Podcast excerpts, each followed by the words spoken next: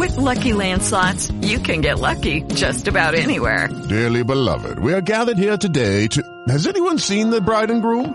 Sorry, sorry, we're here. We were getting lucky in the limo and we lost track of time. No, Lucky Land Casino, with cash prizes that add up quicker than a guest registry. In that case, I pronounce you lucky.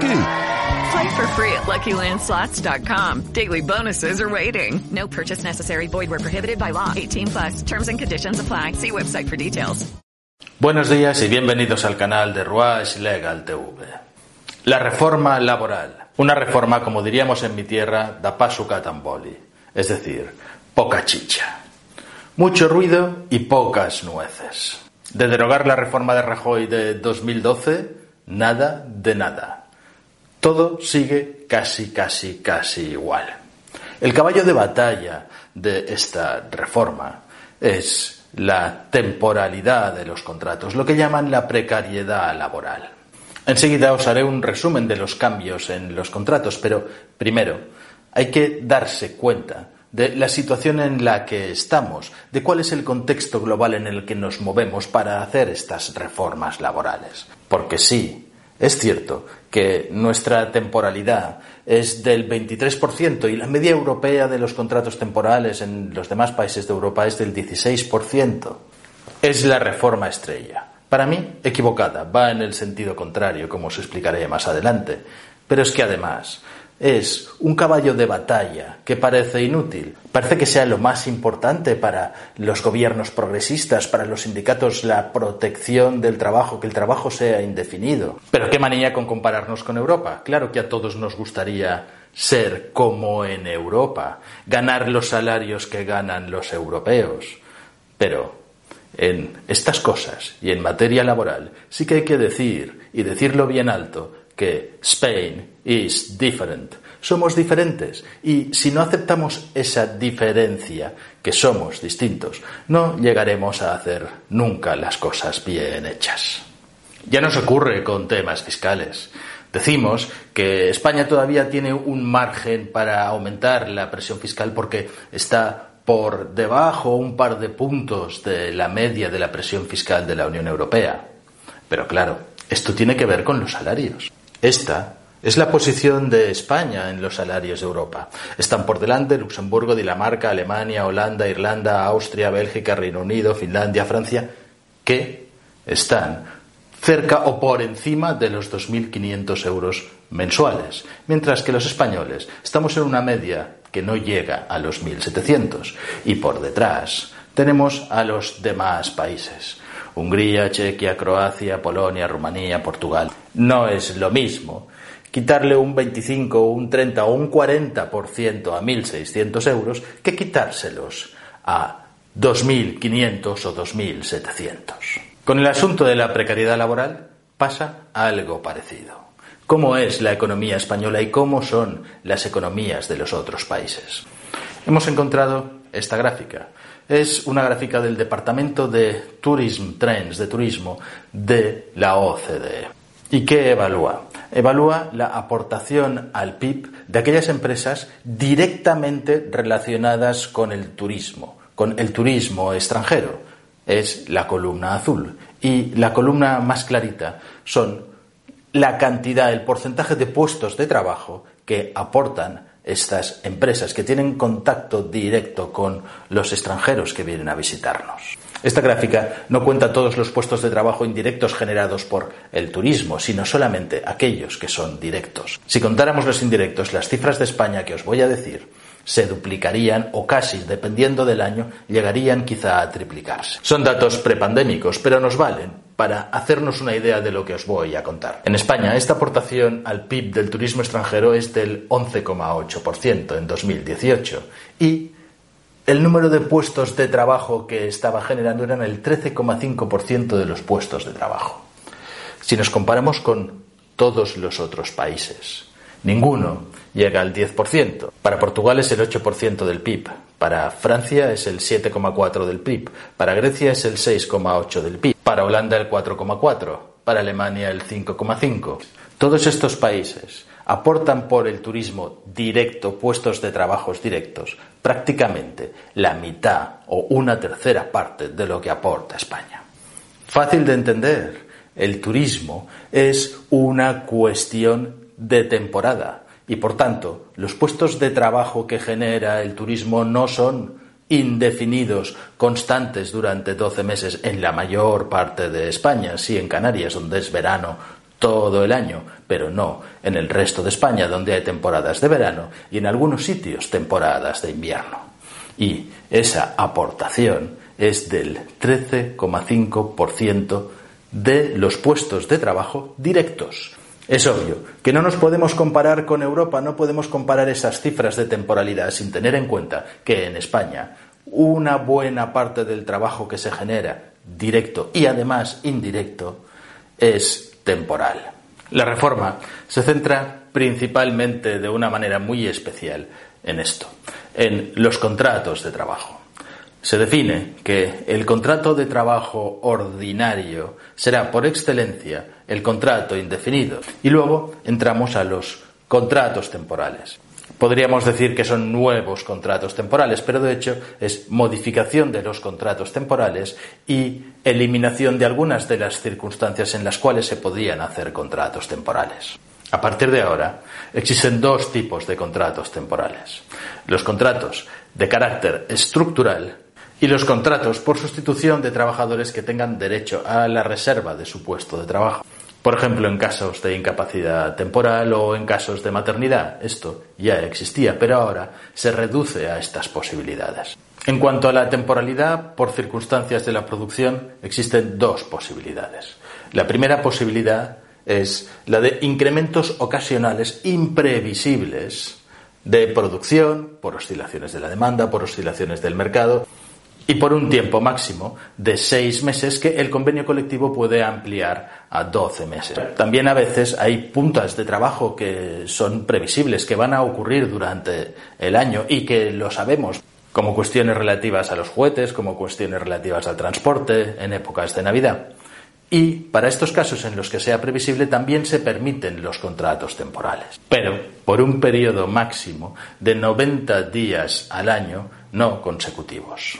Para el caso de que un trabajador vaya encadenando sucesivos contratos temporales, también se reduce el tiempo. Antes, el trabajador adquiría la condición de trabajador con contrato indefinido si transcurrían dentro de un periodo de 30 meses 24 meses trabajados en la empresa. Y esto se reduce a que transcurran dentro de un periodo de 24 meses 18 meses trabajados en la empresa. Una de las modalidades de contrato temporal más utilizadas en estos últimos años eran los contratos para la realización de una obra o servicio determinado y obligaba a las empresas a especificar cuál era esta obra y cuál era su servicio y el tiempo que iba a durar para justificar la modalidad contractual.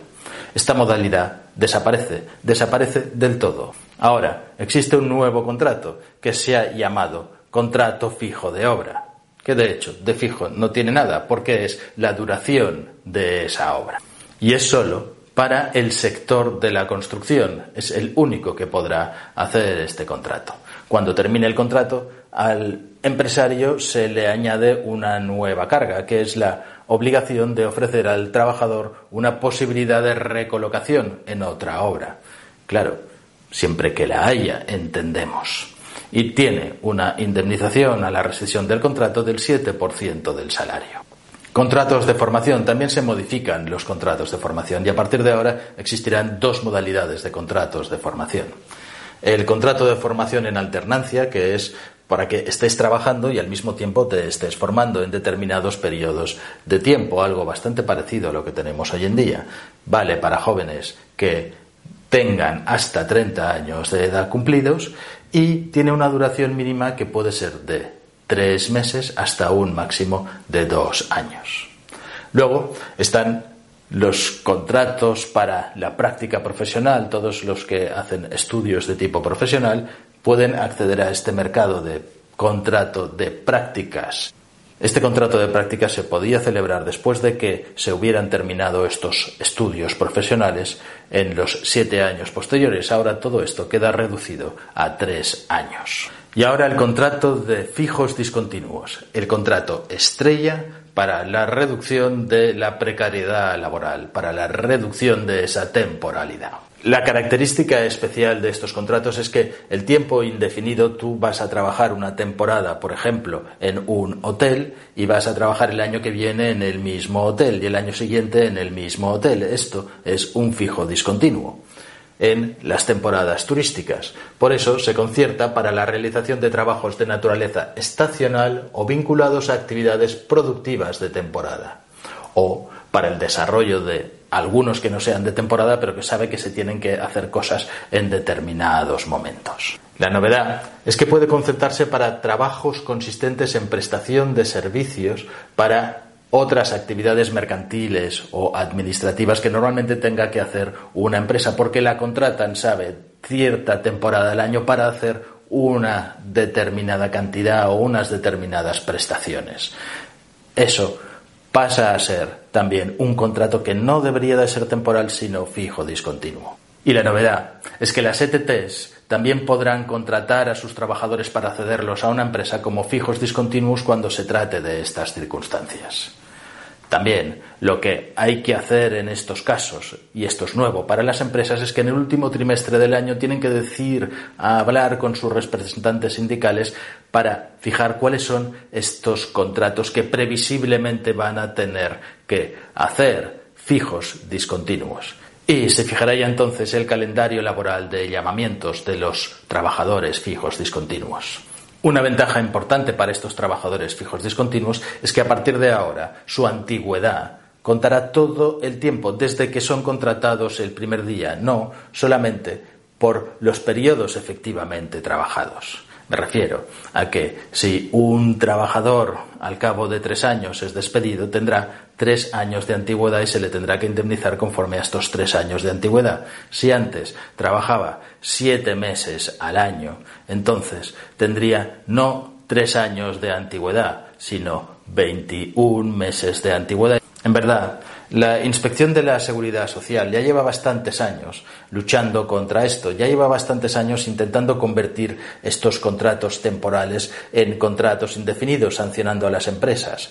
Yo he estado asesorando durante bastantes años una empresa en Mallorca. Mallorca es una actividad turística y de temporada y todos los años venía la seguridad social y, de alguna forma, hacía que la empresa convirtiera algunos de sus contratos temporales en un contrato indefinido. A simple vista puede parecer bien, pero no a todos los trabajadores les parecía bien, porque un contrato temporal, al final de la temporada, se liquida, se paga un finiquito y se le paga una indemnización que, depende del año, eran de 8 días por año trabajado o 12 días por año trabajado. Si se convierte el contrato en indefinido, cuando termina la temporada, el trabajador va al paro pero no cobra ningún finiquito ni ninguna indemnización porque el contrato sigue adelante. La otra medida estrella y que va en este mismo sentido es la de penalizar a la empresa que haga contratos muy cortos. De hecho, los contratos que tenían ya una duración inferior a siete días para un día o dos días ya cotizaban un poquito más. A partir de ahora, esto se modifica y todos los contratos que sean inferiores a 30 días de duración, tienen una cotización por la baja en el mes extraordinaria de aproximadamente entre 26 y 27 euros. También se modifica el régimen sancionador por contratos fraudulentos, contratos que deberían ser indefinidos y se hacen temporales. Las multas son bastante mayores. Antes una sanción mínima tenía un coste de 750 euros. Ahora lo tendrá, según lo vea el inspector, de entre 1.000 y 2.000 euros. Una sanción de grado medio antes costaba 1.000 euros y ahora costará entre 2.001 y 5.000 euros. Y una sanción grave antes costaba 7.500 euros y ahora costará entre 5.001 euros y 10.000 euros. Pero hasta ahora esto era por empresa. Si se encontraba en una empresa a tres trabajadores en situación irregular, se le ponía una única multa.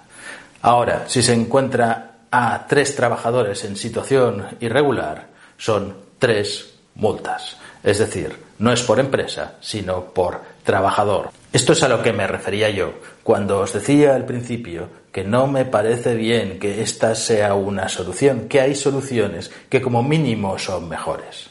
La solución parece que es castigar, incrementar las sanciones, hacer que los contratos que sean temporales sean más caros, tengan un coste adicional para el empresario que los contrata, forzar que los contratos de temporada se transformen en fijos discontinuos, porque entonces serán contabilizados en la cuenta de la seguridad social como contratos indefinidos, como contratos fijos. Hacer desaparecer esas modalidades de contratos de duración determinada para obra de servicio y llamar a los contratos fijos de obra, que veremos cómo los contabiliza la Seguridad Social, si como indefinido fijo o bien como un contrato de tipo temporal. La mejor de las soluciones no es penalizar, es incentivar, incentivar a que se hagan contratos de tipo indefinido, darles facilidades a las empresas para que hagan contratos indefinidos, ya sea en bonificaciones más grandes, más pequeñas, de alguna manera,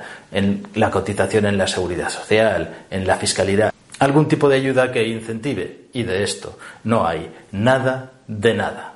Cero. Y dicho todo esto, ¿esta reforma laboral va a producir realmente frutos?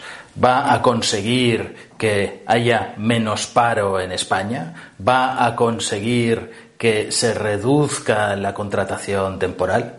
De una forma real y no de una forma ficticia, convirtiendo contratos temporales en fijos discontinuos que no computarán? Es muy interesante este informe. Es un informe del Ministerio de Industria, Turismo y Comercio. Es el informe anual de seguimiento 2020 sobre el marco estratégico a seguir en las pymes hasta 2030 nos dice que el total de empresas en España en el año 2020 era de 2.853.993, de las cuales un 99,84% correspondía a pymes, un 99,84%, y un 0,16% a grandes empresas. Nos dice este informe, y esto es para mí muy, muy relevante, que Dos de cada tres empleos los generan las pymes y solo uno de cada tres empleos los generan las grandes empresas. Que las pymes son las que generan más de la mitad del empleo en España. Y nos sigue diciendo este mismo informe que en la situación actual, eh, tras la pandemia, y las incertidumbres que vienen, las empresas encuentran ciertas dificultades. Y cuando dice las empresas no está hablando de las grandes, está hablando de las pymes, de las pequeñas y medianas empresas. Dificultades de acceso a la financiación, dificultades para la internacionalización y dificultades por qué tienen que hacer en el futuro, cuál va a ser el desarrollo comercial que pueden tener en el futuro. Y como consecuencia de ello, y esto es clave, nos dice que las empresas están planteando a medio plazo la reducción de personal, la solicitud de ayudas y subvenciones, la expansión del negocio a nuevos mercados y, la más radical, cambios de la actividad, cierres temporales o permanentes. Así que no me explico, no me explico de ninguna de las maneras que se haga una reforma laboral conociendo este contexto y que este contexto no se aborde en la reforma laboral, porque es el más importante. No hay en la reforma laboral ni una sola palabra de este informe que el mismo Ministerio ha publicado y conoce perfectamente. Si te ha gustado el vídeo, dale al like Dale la campanilla para recibir notificaciones de los nuevos vídeos, suscríbete al canal y pon tus comentarios que seguro tienes algo que decir.